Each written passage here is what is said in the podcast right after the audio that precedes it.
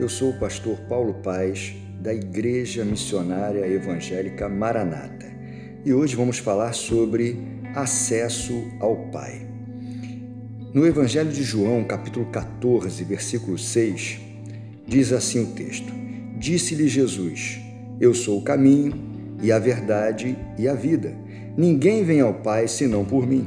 Os eventos narrados no entorno desse capítulo 14 ocorrem no final da última semana do ministério terreno do Senhor Jesus, quando ele reúne os discípulos pela última vez antes da sua morte e ressurreição. No capítulo anterior, ele anuncia a traição de Jesus, fala de sua partida e da negação de Pedro. No capítulo 14, encontramos esse lindo versículo de número 6 com uma declaração definitiva. Jesus é o único caminho, o único acesso ao Pai. Alguns dizem que todos os caminhos levam a Deus, mas isso não é verdade. Em Provérbios 14, versículo 12, está escrito: Há caminho que parece certo ao homem, mas no final conduz à morte. Não há um caminho alternativo, não há um atalho. Jesus é o único caminho. Ele disse também que é a verdade.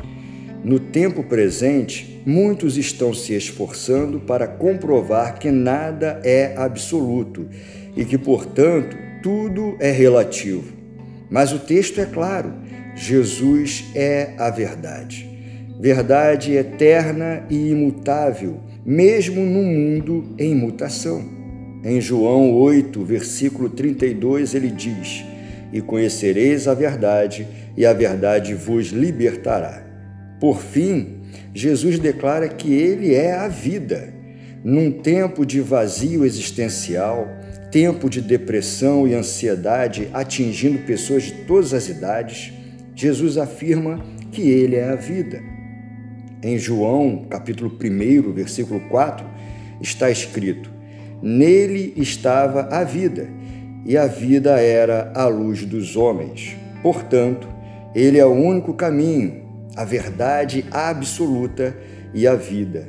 Em Jesus temos acesso ao Pai. Eu quero orar por você. Senhor, nosso Deus e nosso Pai. Meu Deus, nós louvamos o teu nome, Senhor. Pai bendito, eu oro por esse irmão e essa irmã que está escutando essa reflexão bíblica, Pai. Meu Deus, num tempo em que muitas pessoas dizem acerca de vários caminhos, várias verdades ou verdade relativa, nós temos a beleza do teu texto que confirma que Jesus é o único caminho, a verdade e a vida. Meu Deus, abençoa quem está nos ouvindo agora. Abençoa também a sua família. Essa é a minha oração e eu oro em nome de Jesus. Amém. Que Deus te abençoe.